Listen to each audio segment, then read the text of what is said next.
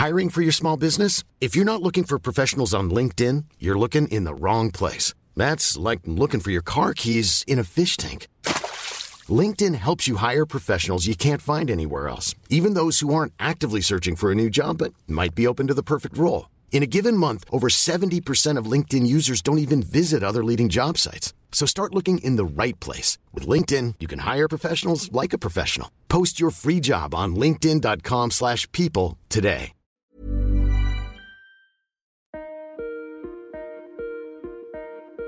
Para detonar una transformación hay que trabajar tres capas.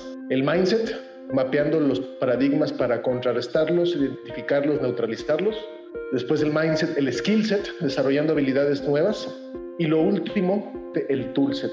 Puedes venderte banners, puedo venderte experiencias, puedo venderte engagement, puedo venderte conversiones, puedo venderte performance y todo lo que incluye performance. Y hay varias formas de cómo se brandean en la parte de gaming. Dentro de la parte de gaming tienes varias verticales sobre las que puedes trabajar. Una es el espectador, la otra es el que juega y por otro lado también están eh, los cronistas. Creo que la idea sería que fueras a un juego que estuviera acorde a esas necesidades o las necesidades de esos consumidores. Esa transformación, esas herramientas que nos ayudan, ayuden a medir la audiencia de manera transversal para encontrar lo que es el retorno de la inversión y esa, este cúmulo de audiencia que estamos logrando a través de un multimedia o de un cross media.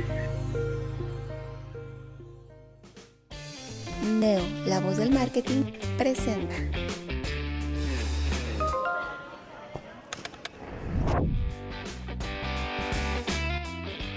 Hola a todos, buenas tardes. Elizabeth Galván eh, del staff del SIM. Estoy coordinando los comités y hoy el tema que me ocupa es el comité digital. Buenas tardes todos. Hola, buenas tardes. Muchas gracias por escucharnos. Yo soy Marcela Ceniceros. Dirijo el Consejo de Investigación de Medios, que es una asociación, como todos ustedes saben, de industria dedicada a vigilar la calidad y las buenas prácticas en la investigación de los medios de comunicación. Hola, ¿qué tal? Eh, yo soy Mónica Contreras. Estoy como jefe de medios en Bimbo para México. Muchas gracias por la invitación. Hola, yo soy Engel Fonseca, soy CEO de Potential Group, fundador de Neurona Digital y soy Growth Hacker para provocar transformación digital. Eh, yo soy Osvaldo Reyes y ya ahorita me acabo de integrar eh, al Dark Side, como por ahí le dicen. Yo había sido cliente, bueno, primero empecé como agencia, estuve un tiempo por ahí, después creo que ahí conocí a Moni también. Después me fui del lado de cliente, estaba en Bimbo justo con Celina Morán, que Moni sustituye también a ella con Norma Martel, yo estaba al lado de, de OBL. Después me fui ahorita a, bueno, a Banco Azteca, del lado de cliente. Y ahora me estoy integrando como comercial digital, estratega comercial digital en Grupo Multimedios. De hecho, aquí estoy desde finales de octubre hasta la fecha. Un gusto a todos. Hola, soy Jorge Ricardo Llanas Escobedo. Lidero la parte de Data and Insights para Redfuse Communications. Redfuse Communications es una, un grupo de agencias de WPP que dan servicio exclusivo a Colgate. Las agencias que son core es Wavemaker, de donde vengo yo, agencia de medios por parte del grupo de Grupo M, y MLYNR. Entonces, yo veo toda la parte de data que va desde la parte inicial estratégica creativa hasta el final, hasta la parte de medición de resultados desde México hasta la última parte de Argentina, pasando también por Brasil. Muchas gracias, yo soy Francisco Rojas de Neocomunicaciones en un capítulo más de La voz del marketing. Bienvenidos.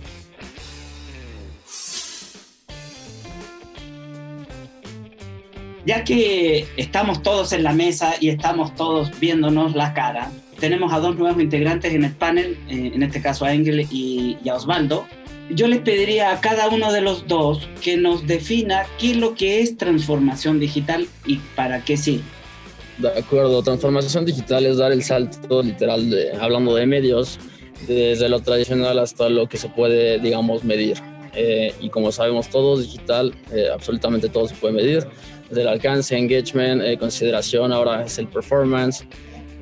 Para mí es una evolución tal cual, una evolución que va de acuerdo a, la sociedad. También hago mucho esa, como esa, ese match como sociedad, tecnología y crecimiento. Nosotros vamos a ir de la mano junto con el crecimiento de la sociedad. Eh, tal cual, eso sería como mi definición breve. Para mí la palabra transformación es sinónimo de madurez. para vivir a la altura de la era digital diagonal COVID, partiendo de la idea de que para detonar una transformación hay que trabajar tres capas. El mindset, mapeando los paradigmas para contrarrestarlos, identificarlos, neutralizarlos. Después el mindset, el skill set, desarrollando habilidades nuevas. Y lo último, que no deja de ser muy importante, el toolset. Yo estoy convencido que todo, para todo problema la tecnología es parte de la solución, a veces también es parte del problema. Sin embargo, en, este contexto, el objeto de estudio no es la tecnología, es el potencial humano a través de la tecnología. Otras palabras para las cuales para mí significa transformación digital eh, puede ser simetría, puede ser calibraje, estar calibrado. Y bueno, considero que muchas empresas creen que transformarse es solo contratar un software o un CRM o un RP o hacer marketing digital, cuando en realidad es un cambio no solo de forma, sino también de fondo. Muchas gracias, Engel. Osvaldo. Mónica, para Bimbo, ¿qué es una transformación digital? Algunos de los conceptos que justamente maneja Engel son los que hemos venido como trabajando gracias a, a una intervención que tuvimos con él hace pues más o menos como un, año y medio y como te comentaba la vez pasada, hemos sido lentos en esta parte, pero básicamente es justamente los procesos que tenemos, ver de qué manera los montamos dentro de la, de la parte digital, cómo facilitamos estos, estos procesos y cómo justamente dejamos espacio para poder eh, integrar el, eh, la parte que comentaba Engel de lo del mindset, de justamente cambiar este chip y empezar a hacer como procesos más evolucionados. Básicamente eso es lo que ahorita estamos como tratando de desarrollar. Obviamente tenemos un ecosistema que, incluye cada una de las verticales, que va justamente desde la parte de medios en, todo lo que es performance, eh, CRM y audiencias, pero también vamos hacia, hacia otras áreas de transacción principalmente. Hoy no tenemos todavía una plataforma como tal de e-commerce, pero justamente pues estamos tratando de integrarnos en, ese modelo de negocio. Osvaldo, ¿cómo ves tú la evolución y la transformación digital de un medio?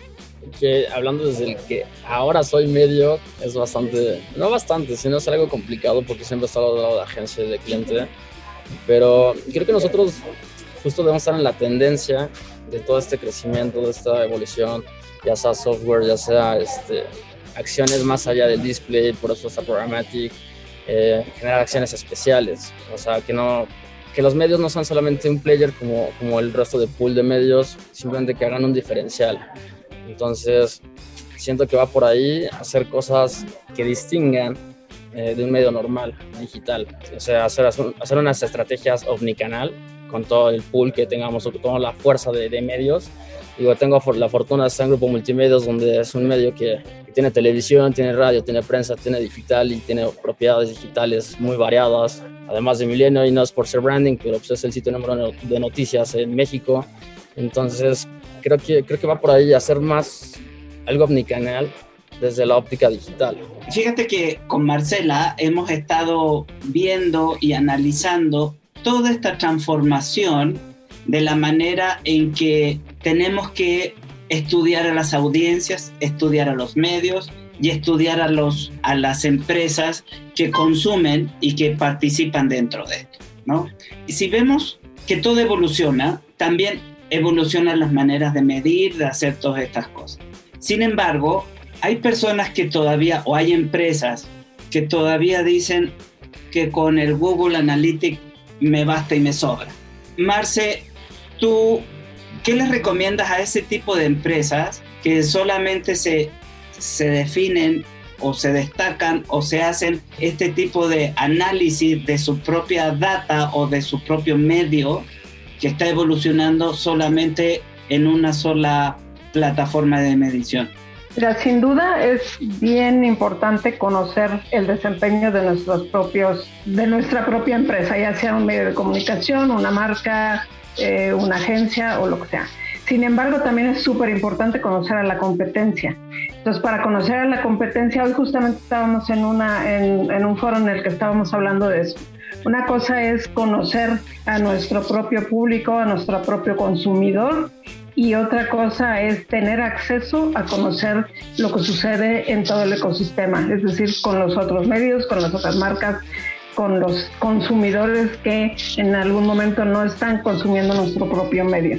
Desde el punto de vista de, de la investigación, definitivamente esta transformación digital lo que significa es poder utilizar esas herramientas nuevas digitales, ese volumen de información que, que hoy están generando las diferentes plataformas, las diferentes formas de interactuar con el consumidor, poderlas estandarizar y hablar de metodologías que sean replicables, que sean trazables, de tal manera que podamos conocer mejor a nuestra audiencia, a nuestro público, en beneficio obviamente del marketing y de todo el funnel de comunicación que tienen las marcas y los medios de comunicación, por supuesto. Eh, esta pregunta va para el panel en general. Hoy se habla de, de generación de contenidos, de generar o meter a las marcas dentro del contenido, en este caso branded content. ¿Existe alguna manera, tanto como empresa, como software, como institución, como medio, de poder medir el branded content? Ya, Fíjate que viene una evolución muy interesante donde tecnologías como blockchain se van a meter en poder medir desde la autoría de un contenido digital hasta la medición y su réplica. Eh, muchas marcas, sin saberlo, de repente toman contenidos de terceros, fotos de terceros y de repente te llega un mail de Estados Unidos diciéndote, hey, nos debes tanto dinero porque esta foto no pagó derechos, ¿no? O porque has usado demasiado un contenido. Yo creo que hay que entender algo. Hoy por hoy la, publicidad más relevante se está haciendo muy nativa. Eh, y eso no es nada nuevo. O sea, aún desde la comunicación, de la comunicación más efectiva tiende a ser la indirecta. Y los anuncios hoy que están mostrando mayor efectividad son anuncios que parecen más contenido que, que publicidad, pero son publicidad. ¿no? Entonces, yo considero que ya hay muchas formas de crear modelos de atribución, desde el contenido brandeado hacia modelos donde puedas decir, esta como touching points, ¿no? Esta persona leyó este artículo, vio un anuncio en Google, vio un anuncio en YouTube, vio en Facebook, pum, y compró, y, y compró, perdón. El problema es que en muchos de los casos la medición que tenemos de nuestras campañas, de lo que hacemos en digital o, en no, digital, porque hay muchas ventas que las provoca la curiosidad inicial, el medio tradicional, se digitaliza y no hay un modelo de atribución. Entonces, yo creo que sí existe la tecnología, lo que no existe tanto es el mindset. Generalmente somos muy lineales, ¿no? Generalmente pautamos en Google y entran a la página y no compran, entonces decimos, ah, Google no sirve. Sí, pero a veces ese mismo usuario es el mismo que ve la tele, luego entra en Facebook, ve el anuncio otra vez y compra. Entonces yo considero que debemos de visualizar que requerimos un pensamiento más holístico para crear modelos de atribución. Y sí, yo creo que el branding content se puede medir de muchas formas. La única forma no es Google Analytics, aunque para mí es una excelente herramienta, pero sí complementando el comentario pasado, Mira, cuando eh, idolatramos una herramienta como el todo para medir algo que es un objeto de estudio mucho más amplio, para mí hay gato encerrado. Medir todo es medir nada y medir todo con una sola herramienta, por no decir óptica, de entrada es un error. Entonces, el branding content va a venir cada vez más fuerte y no porque la publicidad no sirva. De hecho, viene un, un, modelo muy interesante, particularmente en digital, donde cada vez la publicidad va a tener una condicionante que te va a beneficiar. Y, lo estamos viendo mucho, por ejemplo, en las apps de juegos en el celular. Te mueres en el, en el juego y si ves un video, pues tienes otra vida. ¿Eso qué es? O sea, ¿es content? ¿Es gaming ¿O es publicidad? Pues es las tres. Y hay mucha gente hoy en ese modelo estímulo-respuesta viendo anuncios porque te da ganar algo, ¿no? Pero bueno, perdón, a lo mejor me amplié mucho, pero sí, yo creo que el branding content sí se puede medir. Lo importante es entender que no muy rara vez el journey de anunciarte a la compra es lineal, es, de hecho casi nunca. Gracias, Engel.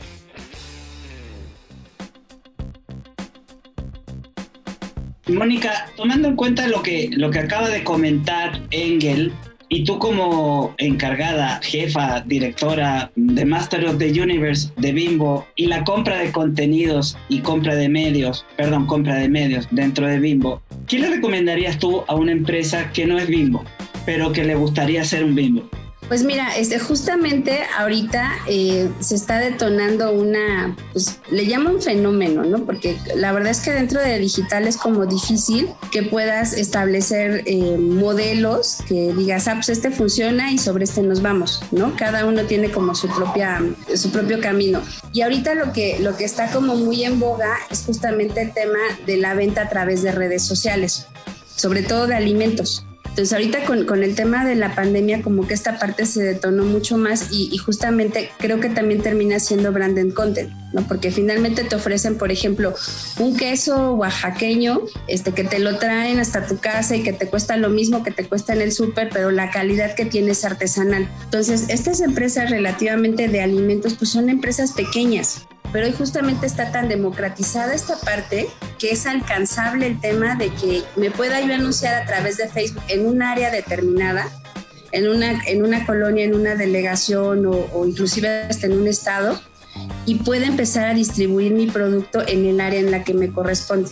A nosotros como Bimbo, por el tamaño que somos, nos empieza a costar trabajo adaptar esos modelos a lo que necesitamos. Entonces, si me preguntas qué le recomendaría, pues yo creo que más bien lo están haciendo bien se están encontrando como esos canales directos de, de poder encontrar al consumidor eh, sin necesidad de invertir a lo mejor de repente este, demasiado en un ecosistema más ampliado que bueno, para el tamaño de empresas en este momento pues seguramente el modelo de negocio les, les, es redituable, ¿no? A una empresa como Bimbo pues sí necesitamos un ecosistema mucho más robusto, necesitamos hacer justo estos modelos de atribución en donde sí vayamos viendo cómo se va generando las ventas porque tenemos un proceso más industrializado. Pero creo que justo lo que nos ha permitido es que cada uno vaya encontrando la manera en cómo puede ir avanzando y a final de cuentas todo tiene un buen resultado. Me parece extraordinario. Oye, Osvaldo, aquí va la pregunta del millón. ¿Qué vendes? Porque todo converge en un mismo ecosistema, ¿no? Entonces, si vendes tele, entonces, ¿qué haces en, YouTube? O, o, ¿O qué haces en plataformas digitales? Si vendes radio, pues hoy por hoy, ¿qué vende un medio? Un medio puede vender literal, o sea, si me voy al sentido soso, es, puedes venderte banners, puedo venderte experiencias, puedo venderte engagement, puedo venderte conversiones, puedo venderte performance y todo lo que incluye performance. Prácticamente un medio es un canal para que el, el, anunciante llegue al objetivo. Si quiere engagement, si quiere consideración, si quiere performance, yo adapto mis medios, mis brazos, porque recordemos que content marketing es una patita más de la estrategia general que tengan. Entonces, ¿qué vendo? Todo, literal. Experiencias. Todo mezclado o vamos a ir segmentando, hipersegmentando. Y una pequeña empresa tiene un presupuesto mediano, pequeño, puede ir con, con los nuevos medios o con un multimedio, como en el caso de ustedes, y lo pueden apoyar o se tiene que ir directamente nada más a las redes sociales. No, una no lo mandaríamos a la cola jamás. Un cliente grande o una pyme, una startup es igual de valioso para nosotros y así debe ser para todos los medios. Digamos que tendríamos que analizar en qué momento de, o qué situación está su empresa y para poder hacer una buena recomendación. No le voy a vender experiencias, no le voy a vender este, cosas extraordinarias, por así, por así decirlo, porque uno no va a tener la inversión. Eh, si es una startup, si es una empresa pequeña, hay que empezar a hacer brand awareness. Entonces, ¿cómo hacemos esto? Hacemos un, una propuesta de televisión que todavía va a seguir siendo un medio masivo. Hacemos el extender con digital. Sí, sabemos que redes sociales es importante porque todo el mundo tiene Facebook. Cualquier nivel socioeconómico tiene Facebook, tiene Instagram. Entonces, creo que sería un buen canal para empezar a hacer ese, ese awareness y obviamente ya pondríamos KPIs, engagement, pondríamos alcance en personas, de esas personas que, que, alcanzamos cuántos interactuaron, haríamos un sentiment y por ahí nos iríamos ir construyendo junto con de la mano del anunciante pues, para ir cubriendo sus necesidades y objetivos. Prácticamente sería así. Pregunta la, al panel. Algo hizo mención Engel, pero no es la pregunta para Engel, pero ¿qué tanto ha cambiado el entertainment en digital? Y Marcela, estaba para ti específicamente. ¿Está considerado dentro del SIM generar algo a través del, del entertainment? Definitivamente es un área que tenemos que explorar. Hoy eh, estamos súper conscientes de una cuestión. El tema eh, digital obviamente es un tema que tiene que ver con todas las herramientas de medición, es decir, los medios, como comentábamos la vez pasada, ya no los podemos estar viendo y midiendo en silos como están medios hoy. Tenemos que buscar esa integración y eh, precisamente estamos muy preocupados en los diferentes comités en encontrar esa, esa transformación, esas herramientas que nos ayudan, ayuden a medir la audiencia de manera transversal para encontrar precisamente lo que es el retorno de la inversión y esa, este cúmulo de audiencia que estamos logrando a través de un multimedia o de un cross media. Definitivamente por lo que estamos empezando es por la parte de video, para tratar primero de integrar lo que es la medición de las audiencias en video, es decir, lo digital con la televisión lineal, y poder ir sumando los otros medios, ir integrando con estas metodologías los otros medios. Por supuesto tienen que ver las redes sociales, tienen que ver el gaming, tiene que ver el e-commerce y, este, y también para eso no solamente estamos trabajando el SIM de manera aislada. Eh, uno de nuestros colaboradores frecuentes y que este, opina y trabaja en las mesas, en diferentes mesas en el SIM, es la propia IAB. Precisamente unimos esfuerzos con ellos para tratar de tener este entendimiento mucho más eh, cuestionado entre asociaciones y poder eh, impulsar el cambio. Engel, ¿tú qué opinas de todo lo que es el entretenimiento? ¿Cómo ha evolucionado en la parte digital? Yo creo que ni todo es digital ni todo es tradicional. En realidad estamos viendo una realidad digitalizada, ¿no? Yo creo que si una persona es fan de Los Simpson, pues es fan de Los Simpson en tablet, compu, celular o televisión. O sea, en, en todos lados, ¿no? Eres fan en toda la extensión. Mira, el entretenimiento yo considero que ha evolucionado, se ha sofisticado de una forma muy interesante. De hecho, hay un concepto europeo que se llama Learningment, donde mucha gente incluso está pensando, bueno, tengo poco tiempo, no solo quiero entretenerme, también quiero aprender entreteniéndome, ¿no? Por eso tantas series tan exitosas como Good Doctor, Doctor House, ¿no? todos esos temas hasta incluso forenses, ¿no? Yo creo que al final lo que debemos de visualizar es que para mí el criterio de éxito de los contenidos radica en que provoca reacciones. Y no todas las reacciones son lineales, perdón que lo vuelvo a repetir, pero si yo veo un programa que me encanta, googleo del programa, sigo en redes sociales, me meto en el club de memes del contenido, se vuelve todo un ecosistema de consumo en base a ese objeto de estudio, ¿no? O, el tema al que, el, que te gusta. Entonces yo creo que los, los medios tenemos que tener esta sensibilidad de que el criterio de éxito es las reacciones. Si hay pocas reacciones, por mucho que tú te autoconvenzcas de que es el mejor contenido,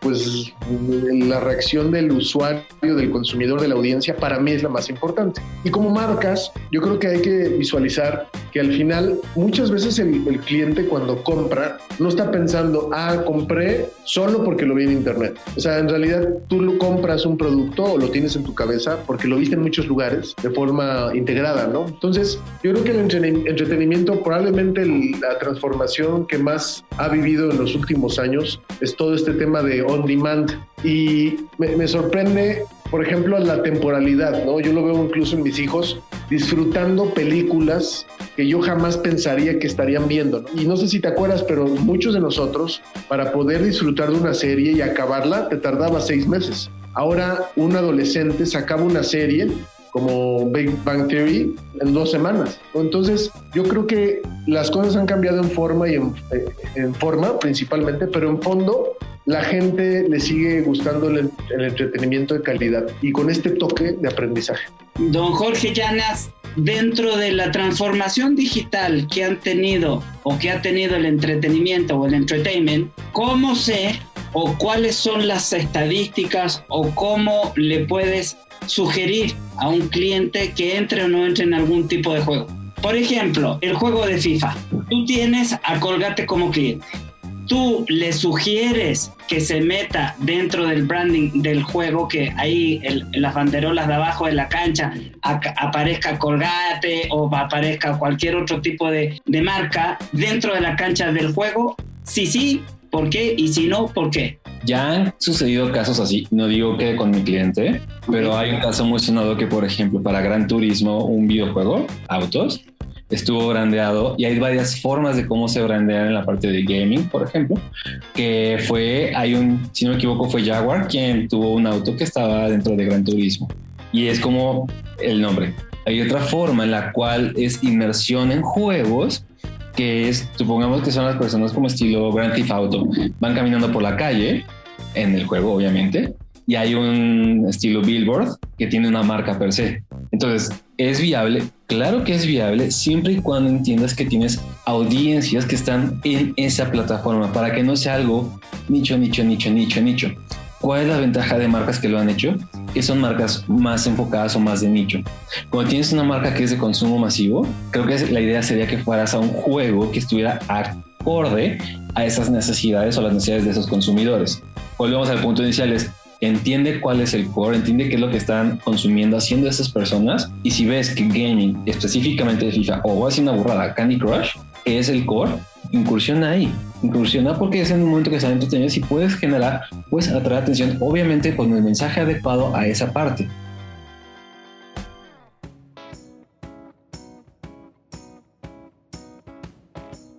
Ahora, eh, hablamos de e-gaming o un e-sport, ¿no? ¿Es un deporte? ¿Es parte de la transformación digital? Eh, ¿Qué sucede? La gente que ha jugado videojuegos cotidianamente, que hay un perfil que es más o menos de los 80 para acá, genera habilidades muy interesantes. Por ejemplo, una de ellas es el optimismo intrínseco. Tú no juegas nada que no creas que puedas ganar. Entonces, el gaming es una forma de aprender el movimiento y de empezar a conceptualizar lo digital como una realidad alterna. Eh, hay un juego que yo juego, este, un juego que me encanta muchísimo que se llama Assassin's Creed, que está hecho por antropólogos, historiadores, arquitectos. Y es un juego donde eres un templario y vas a Jerusalén, y vas a Italia, a Roma, y vas a Florencia, y, y es tal cual una réplica. Imagínate qué tan exacto fue el videojuego que ahora que se quemó Notre Dame, para replicar y ver cómo era, tuvieron que acudir al juego. Entonces, para muchas nuevas generaciones los videojuegos, aunque no son tal cual una realidad como esta, son una realidad. Y lo más interesante es que está generando un tema de aprendizaje y una agilidad mental brutal. Claro, también está el lado oscuro de la adicción y demás, pero yo sí creo que hoy, por ejemplo, la gente es más intolerante al aburrimiento, busca problemas cada vez más apremiantes. Digo, cuando tú juegas un juego en tu celular y de las tres estrellitas y ya pasaste ese nivel, ¿a poco juegas el mismo nivel? Te vas al que sigue, ¿no? Entonces, hay lados positivos y al final, pues sí podrías considerarlo un deporte porque es muy sofisticado, o sea, es... Y además, hoy tú ves un juego como Fortnite, que es de los juegos más, el juego más exitoso de la historia del mundo, que es red social, construyes, tienes grupos, haces casi casi equipos, o sea, tiene todo, el videojuego tiene todo, ya no solo es el videojuego unidireccional que tú y yo conocíamos, para mucha, muchos jóvenes ahora los videojuegos son su plataforma social para hablar con sus amigos. Construye sobre ese punto es algo muy interesante lo que dijiste. El perfil de gamers que está desde los 80 acá es como one single game y es enfocado en el juego que estoy y si quieres poner uno de lado, van jugando eso. Ahorita nuevas generaciones y nuevas generaciones hablo niños, está Roblox por ejemplo. Y la magia que tiene Roblox es una plataforma con muchísimos juegos, con opción a desarrollar más juegos. Y es, ok, tengo a mis amigos con los que estoy, estoy aceptando, platico con ellos en los diferentes juegos, me pongo de acuerdo para jugar con ellos, ya nos aburrimos de este juego a los cinco minutos, vamos a otro juego y vamos a otro juego, construyamos un nivel juntos. Entonces, eso que estabas mencionando hace rato sobre el on demand, creo que está aplicando para todo, porque ya no es, ok, voy a esperar a que salga The Legend of Zelda. Es, ah, pues yo tengo este juego que salió la versión 4 de Piggy, y en Piggy es, ahora vamos a cumplir el nivel, vamos a lograr vencer a Piggy, o bueno, a salir, a escaparnos de Piggy. Ya lo logramos, ¿cuál va a ser el siguiente? Vámonos a Wormy, vámonos a Spider, vámonos X juegos que hay, pero es infinita la cantidad de, de subjuegos que hay y de todo, de todo, de todo. Y es más enfocado a qué es lo que quiero jugar ahora de qué tengo ganas. No lo logré, me aburrió, me mataron, me voy a otro juego. Es como más desechable, por decirlo de alguna forma, versus generaciones, nuestras generaciones, es tenemos que conseguir vencer a Ganondorf, tenemos que conseguir eh, acabar todos los niveles de Assassin's Creed. Entonces creo que sí está bastante interesante esa parte y predomina mucho el tema de on demand. On demand. Justamente, digamos, aportando como a la parte que, que preguntabas al principio si es considerado un eSport o no. Eh, esa es una, situación que nosotros tuvimos también como Bimbo cuando se empezaron a acercar todas estas empresas de gaming a, nosotros, porque justamente una de las cosas que nosotros promovemos pues es el movimiento, ¿no? Y está como muy aunado el tema de que, el, exacto, o sea, que estés en el sillón, sentado todo el día jugando y así. Pero dentro como de todo este proceso que elaboramos hacia el gaming, una de las cosas que nos dimos cuenta es justo que desarrollas muchos procesos mentales. O sea, a final de cuentas no es tanto un movimiento eh, físico que tienes, pero sí a nivel, a nivel mental desarrollas una, una serie de procesos que justamente te ayudan a reaccionar de manera más rápida, ¿no? Entonces, creo que esa es una de las partes positivas que veíamos como de esta parte de gaming. Hay algunas marcas nuestras que ya están como integrándose en, en, esta parte o queriendo como empezar a, a desarrollar eh, actividad en ellos. Y por otro lado también, digamos, al ser ya un, un eh, modelo más estructurado, un modelo de negocio que, que, justamente ya tiene una liga que lo apalanca como la NFL o como la UEFA. O sea, ya estamos, ya están como muy estructurados en, en ese sentido. Nos mostraban también, por ejemplo, todos los equipos con los que conformaban. Y dentro de estos equipos es un nivel ya profesional en donde realmente los chicos en realidad ya es un trabajo. O sea, entran de 9 a 6 y no solamente se preparan a nivel mental, sino de manera física. Ya tienen un nutriólogo, tienen un entrenador personal, un sueldo, o sea, ya tienen un compromiso real con respecto a esta parte. Y otra cosa que también nos generó como mucha sorpresa de cómo está estructurada esta parte es que dentro de la parte de gaming tienes varias verticales sobre las que puedes trabajar. Una es el espectador, que es al que no le gusta jugar, pero al que le encanta ir a ver los torneos y entonces sí se empieza, juntan en, este, en la arena y entonces están viendo en pantallas gigantes cómo va el juego, ¿no? La otra es el que juega, que finalmente pues es como el centro de todo o es como el que parte. Y por otro lado también están eh, los cronistas, que también en la parte de game han tenido como una participación bien importante porque tienen también como su club de fans. O sea, el, el cronista termina siendo como una especie de influencer que no, no necesariamente tiene el nivel de, de, un influencer, que lo que genera justamente es esta cercanía con los usuarios. Entonces, a veces habrá quien va a ver al equipo jugar, pero habrá quien va justamente por el, bueno, les llaman ellos caster, al cronista de, de gaming, y van por el caster. Y lo que sí hemos visto es que muchas marcas, no aquí en México todavía, porque aquí estamos todavía como verdes en esa parte, estamos como procesando esa área de oportunidad, pero hemos visto que, por ejemplo, tanto en Estados Unidos como en Europa, los casters realmente se convierten en embajadores de marca. Y además son tan simpáticos, son como, como tan naturales, justamente lo que comentaba Engel, esta parte tan nativa, que las marcas entran como de manera muy natural y se vuelven parte como del contexto sin sentirse forzado de que te estén vendiendo algo. Y esa es creo que una de las, una de las cosas que tiene ahorita la parte de gaming que nos permite como ser más diversos al momento de, de querer tener presencia con ellos. Es decir, Mónica, que no nos podríamos extrañar si vemos al rato la arena bimbo. Pues digo, sería irreal por ahora, pero sí. O sea, creo que si ahorita, por ejemplo, las marcas que, que, estamos participando en la parte de gaming, pues es Sponge, que es eh, galleta. Entonces ellos son los que ahorita están como, como muy metidos en esta parte y una parte de chocorroles también. Ahora, ¿ustedes eh, patrocinan eh, equipos locales? Todavía no. O sea, como que sería, sería el, el siguiente paso, pero hoy todavía no. Porque sí, sí, sí nos cuesta trabajo en el sentido justamente de que pues podamos promover como todo este tema de movimiento y de actividad, pero creo que sí es como, como un área que en los próximos meses o años se va a desarrollar demasiado y que justo es un, un tema, el tema de gaming, pues ha logrado evolucionar. Entonces, sí, sí ha logrado como ir en, en, corriente con la parte digital. De hecho, yo diría que es como una de las áreas que, que más digital se ha vuelto. O sea, como que están súper pegados. Porque sí, sí creo que, que, en algún momento pues va, va a ser, digamos, de los medios o canales de mayor peso, justo en la parte de entretenimiento. Ahora, ¿quién se tendría que hacer cargo de una plataforma de gaming? ¿El área de mercadotecnia o de responsabilidad social o el área administrativa o de recursos humanos? ¿Quién se tendría que hacer cargo? Esto va uh -huh. para todo el panel, digo, porque sé que cada uno va a tener su propia respuesta. Uh -huh.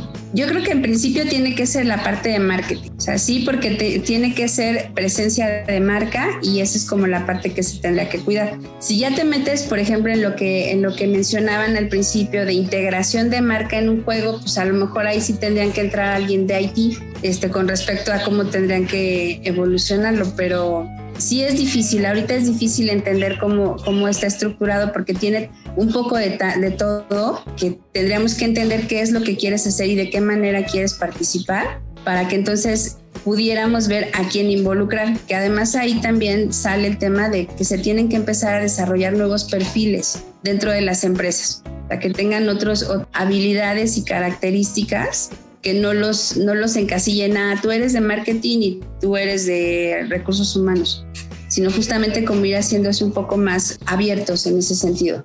Pues creo que prácticamente sí tendrá que ser de marketing. O sea, es que depende de, qué perfil o de qué, de qué vista lo, lo puedas ver. Porque también incluso puedes meter un área de legal. Entonces, la idea tiene que nacer creativo marketing. Después haces el qué quieres hacer. Después ya se integra el, el TI este, o tecnología, donde te dicen si es viable o si no es viable y qué alcances tendrías. Creo que son eh, varias áreas, pero tendría que ser, digamos, nacer de marketing junto con, con tema de, de creativos. Por ejemplo, del lado del medio, nosotros hemos hecho algunos torneos, por así decirlo, para algunas marcas, donde nosotros prestamos a talentos, que son los cross-hosts, eh, prestamos el foro, hacemos toda la infraestructura, digamos, del torneo, donde nada más un bimbo, por así decirlo, es el sponsor. Este torneo, liga, by Bimbo. Nosotros nos encargamos de consolas, de hacer toda la convocatoria, de hacer la difusión del torneo, el tema de pues, las mediciones ya al final del torneo, generar la dinámica del torneo, si son 10, 6 participantes, 4 plazas, hasta todo el entorno y digamos, nosotros nos encargamos de eso, pero digo, depende mucho de la visión de, y de, que, de qué lado estés, lado medio cliente y dentro de cliente, quién toma la decisión para que sí se pueda hacer que, suceda o no. Entonces, no sé, siento que hay muchos involucrados. Creo que lo que estamos viendo es que la transformación digital requiere dentro de las organizaciones una cross-culturización de los diferentes eh, áreas y departamentos de la compañía para que realmente se pueda sacar el mejor provecho posible de estas herramientas digitales, de esta exposición, de este crecimiento, penetración de las diferentes plataformas entre la audiencia y el consumidor para realmente poderles sacar el provecho necesario y comunicarse de una manera adecuada para generar esa franquicia de consumo que al final es lo que estamos buscando.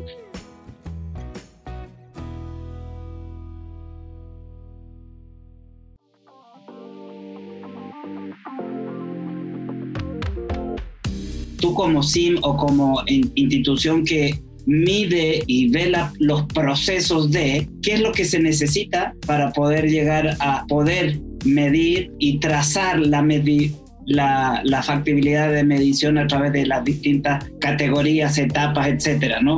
¿Eso pueden hacer desde antes, Marce, o siempre tenemos que reaccionar a una realidad? Creo que algo que definitivamente ha pasado durante muchos años es que somos reactivos desde el punto de vista de la investigación.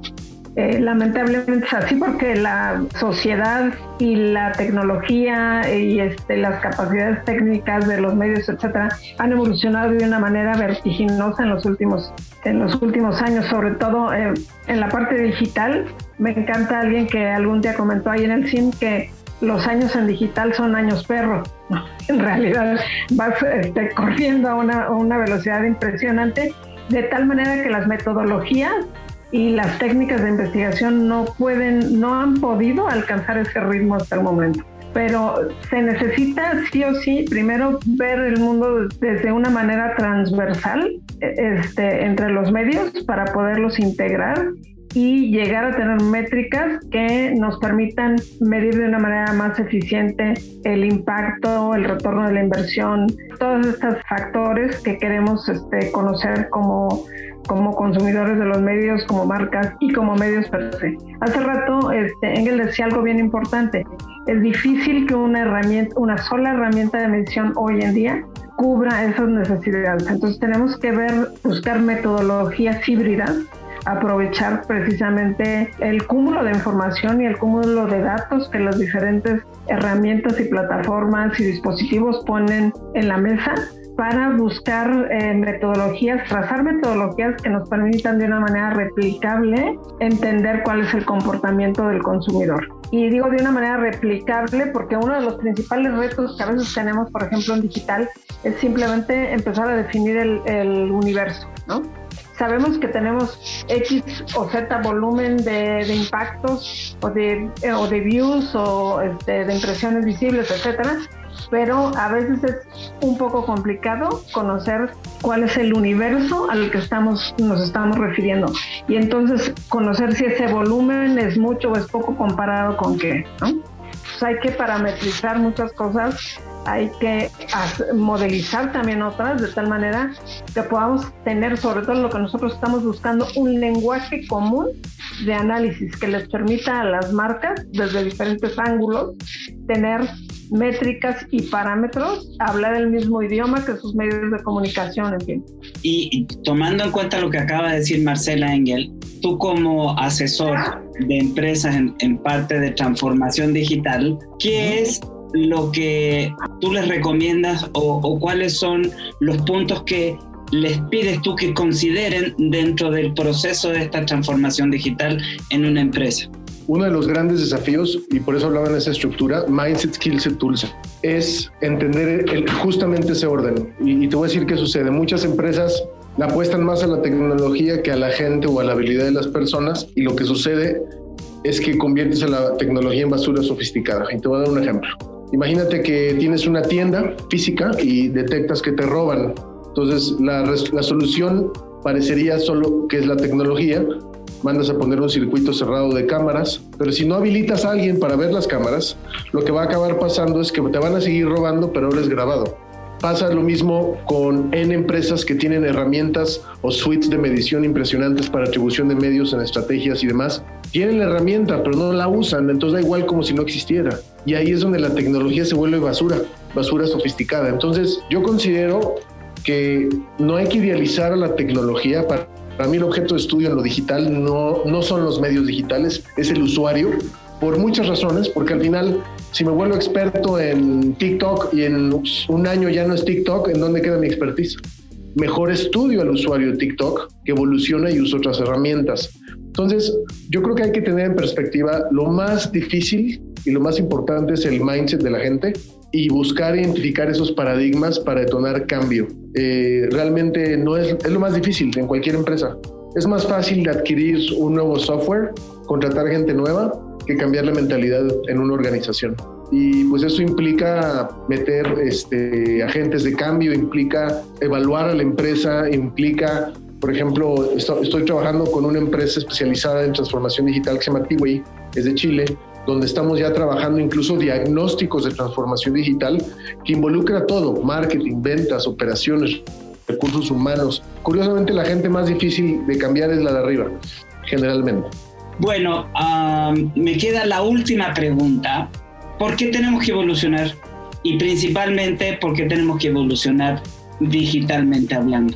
Híjole, lo único que tenemos como garantía es que todo va a cambiar en forma y fondo. Y dos, ahora lo diferente es mejor que lo mejor. Y en realidad, en la comunidad científica dicen que hay dos formas de cambiar. You change by disaster, o sea, cambias porque no hay de otra, o you change by design.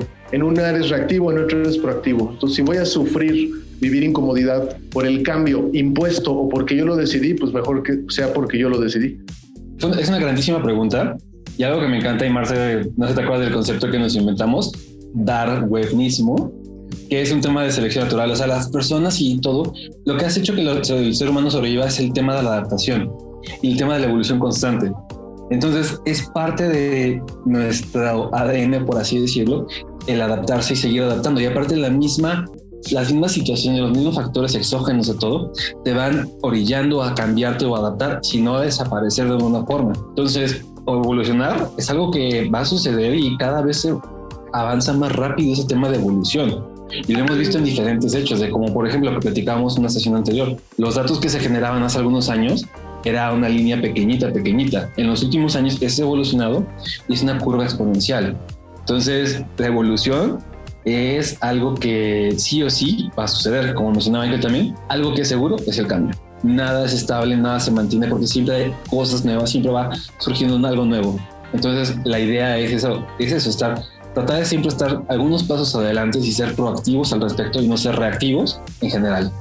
Pues mira, em, creo que la evolución pues es, o sea, más que digital, o sea, es una parte esencial de la naturaleza de cualquier cosa.